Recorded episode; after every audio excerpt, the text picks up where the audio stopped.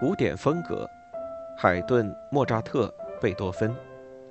作者查尔斯·罗森，翻译杨燕迪。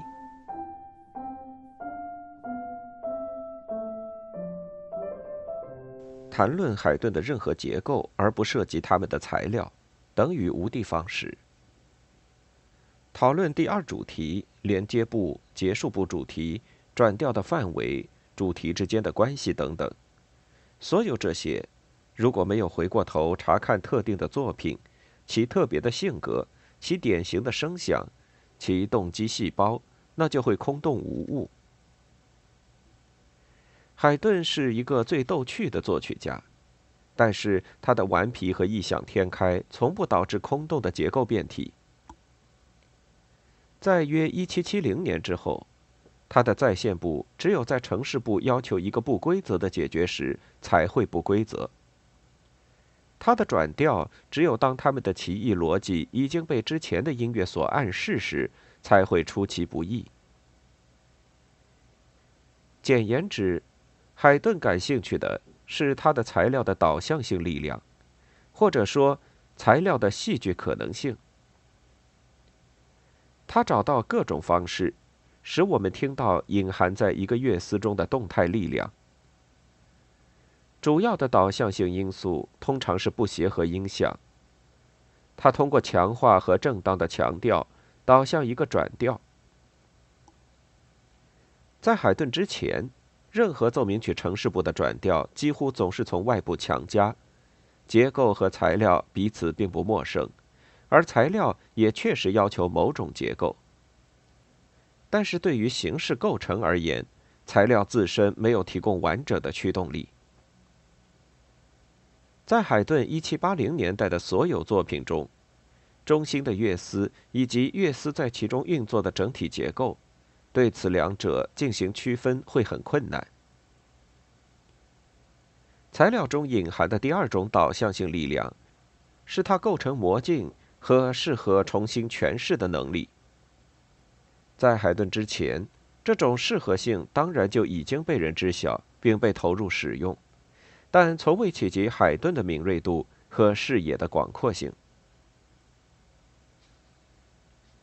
对于主要的因素不协和音响，海顿发展出一种令人称羡的敏感性，能够关注它最微妙的暗示。海顿富有想象力的耳朵能够捕捉到每一个具有表现力的曲折。在降 B 大调弦乐四重奏作品五十五之三种，最戏剧性的效果来自开始小节里的降 E 和还原 E 之间的冲突。对这个对立的强调很迅速，但又完全被置于控制之中。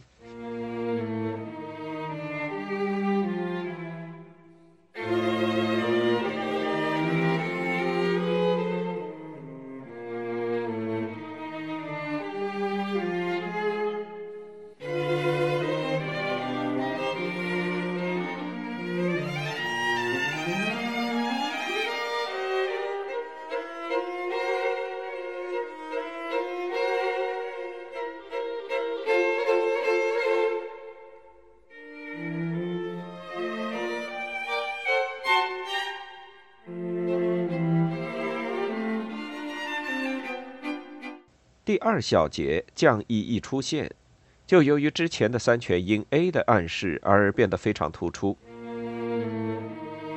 而这又进一步衬托出第四小节还原 E 的惊讶感。他立即就遇到矛盾，用强奏标出。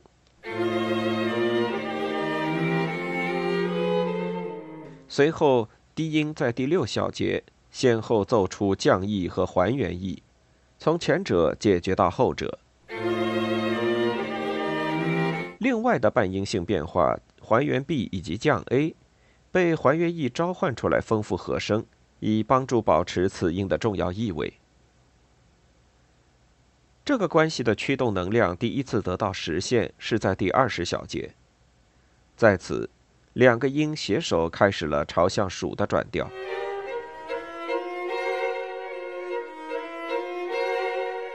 这个片段再次陈述一遍。最敏感的细节是主要主题在其原来的位置上奏出，但和声重新配置，低音部用了还原 E，由此开头的旋律现在成了自己属调陈述的连接段。此时的海顿，其笔法的微妙细致可以说是层出不穷。第二主题同样依赖于降 E 和还原 E 的对立。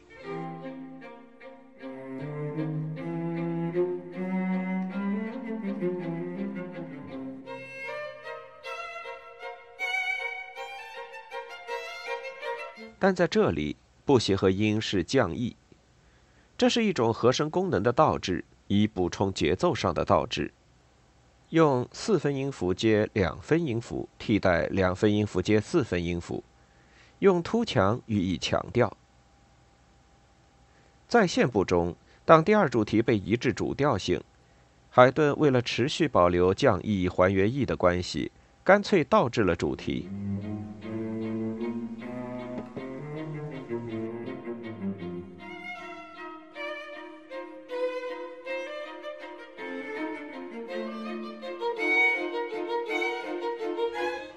海顿创作手法的精致，以及他所达到的大范围效果是前无古人的。在其之前，没有任何作曲家如此精妙地依赖于听觉事实来构筑自己的大型结构。从海顿理解自己乐曲开端的音乐暗示这一点上，可以最好地看到这位作曲家对直接的听觉效果的密切关注。我们听到的第一个引起注意的不协和音。往往会在随后被用作发动第一次大规模和声运动的手段。F 大调弦乐四重奏作品五十之五的开始时，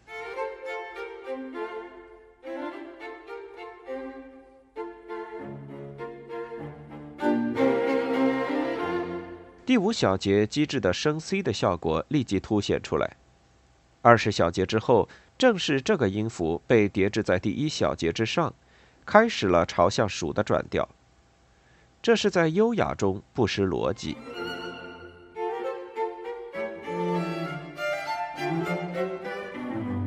这不是一个出于学院派意义上的有准备的转调，而是出于理解调性中的戏剧可能性的所作所为。看待海顿形式的不规则性，必须从他关注挖掘自己材料的可能性角度出发。但这还不够。另外提请注意的是，他对学院派和声规则的有意违反，也必须被看作是因为渴望戏剧性的强调。在优雅的降 E 大调弦乐四重奏作品六十四之六，第九和第十小节，令人惊讶的出现了独立声部中的平行同度进行。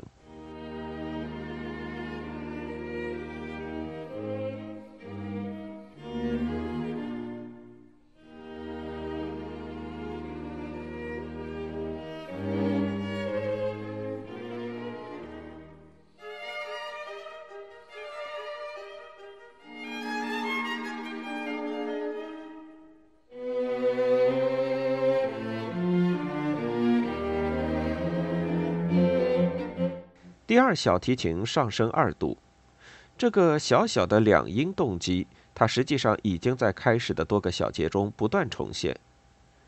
就这样被置于我们的注意视野，但它并不是仅仅被动的作为旋律中的主要因素。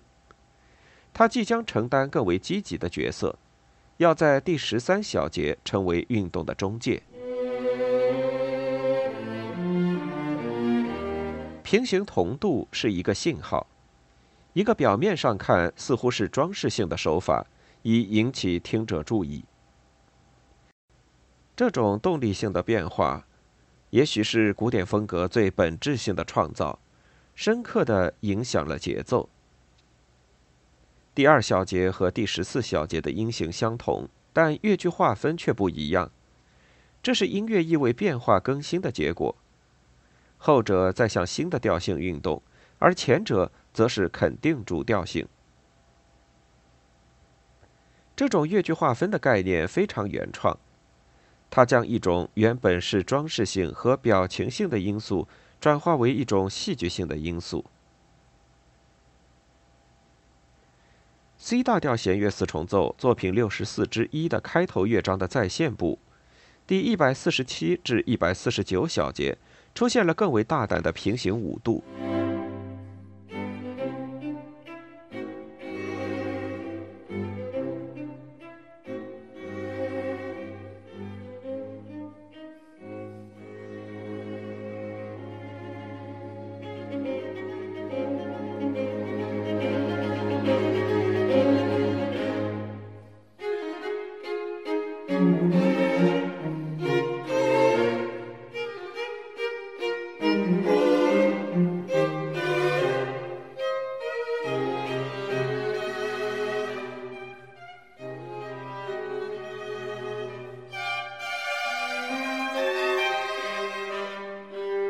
但是这里第一百四十七小节和一百四十九小节更为粗鲁的强调，不是音乐意味发生变化的前兆，而是力量积聚的高点。因为这个乐句，以其多样的形式，已经是和声剧烈运动的中介体。更为重要的是，它旨在解决第一百三十三小节令人吃惊的和声变化，一个降 A 上的属七和弦。其悬置时间如此之长，以至于需要这么痛苦的强度才能解决。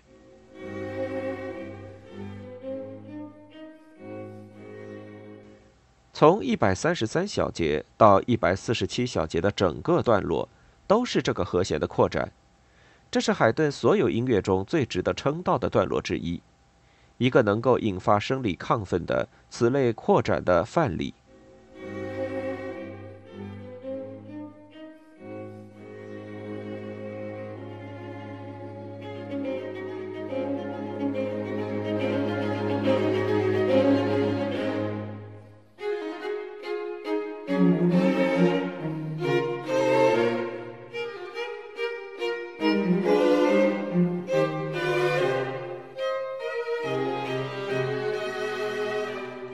有趣的是，此处的戏剧性强度非常合适，因为海顿在这里营造了一个在力量上可与发展部相提并论的高潮。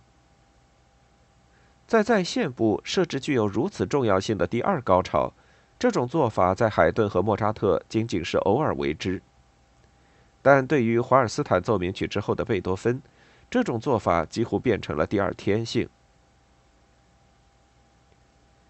我所谓的第二个导向性力量——魔镜，以及通过音高位移而带来的重新诠释，仅仅在材料没有提供对于海顿而言具有足够动力性的不协和音响时，才变得特别重要。上面刚刚提到的作品六十四之一四重奏，其末乐章的开头显然暗示了后面的魔镜组合，因为它的节奏轮廓非常尖锐清晰。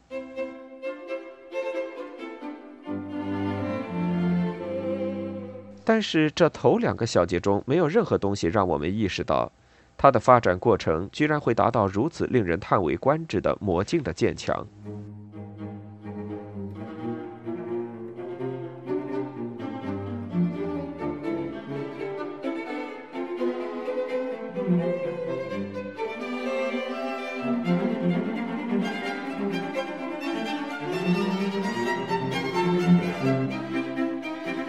这里的非凡技艺以完全超乎想象的程度，彻底转化了巴洛克的魔镜技术。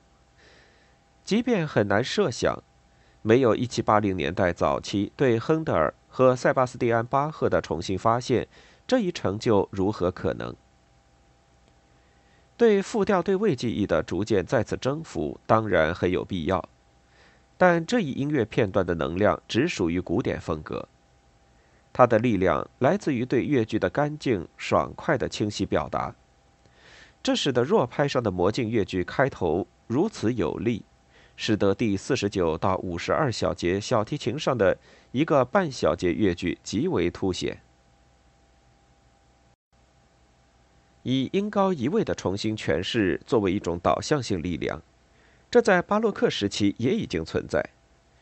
但是，18世纪晚期转调所具有的力量和清晰性已得到极大的提升，这给予这一手法以新的能动性。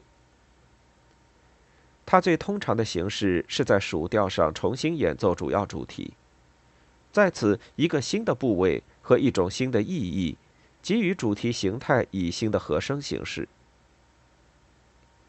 然而，还有另外更加细致入微的用法，或许也更加有趣，即保持旋律原位不动，但和声移位，以此来重新诠释材料。在升 F 小调弦乐四重奏作品五十之四的开头，第五到第八小节的旋律线被演奏三次，只是改变乐器和音区，但最后我们达到了 A 大调。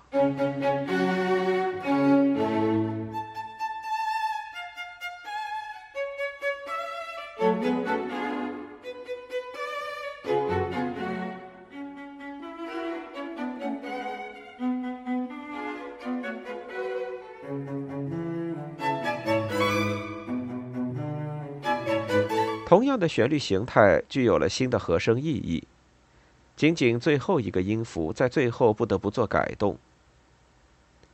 海顿的小调乐章中特别具有此类机制，他将小调式整体上作为一种未解决的不协和音响。一般而言，奏鸣曲中的音高移位暗示某种更高层面的不协和音响，或者更准确地说。暗示与被移位的乐句的原型及潜在的主调形式之间形成某种张力。我所列举的大多数例证都取自开头乐章，这是因为他们的构思几乎总是四个乐章中最具动力性的。这种动力性正是海顿最原创性的成就。第一乐章和末乐章显然对于他是最难写作的乐章。暮年，他仅有力气完成最后一首四重奏的中间两个乐章。但是，他的音乐能量的新概念在整个四重奏中都能被感觉到，甚至将那些慢乐章最松弛的中间段落也转化为某种发展的段落。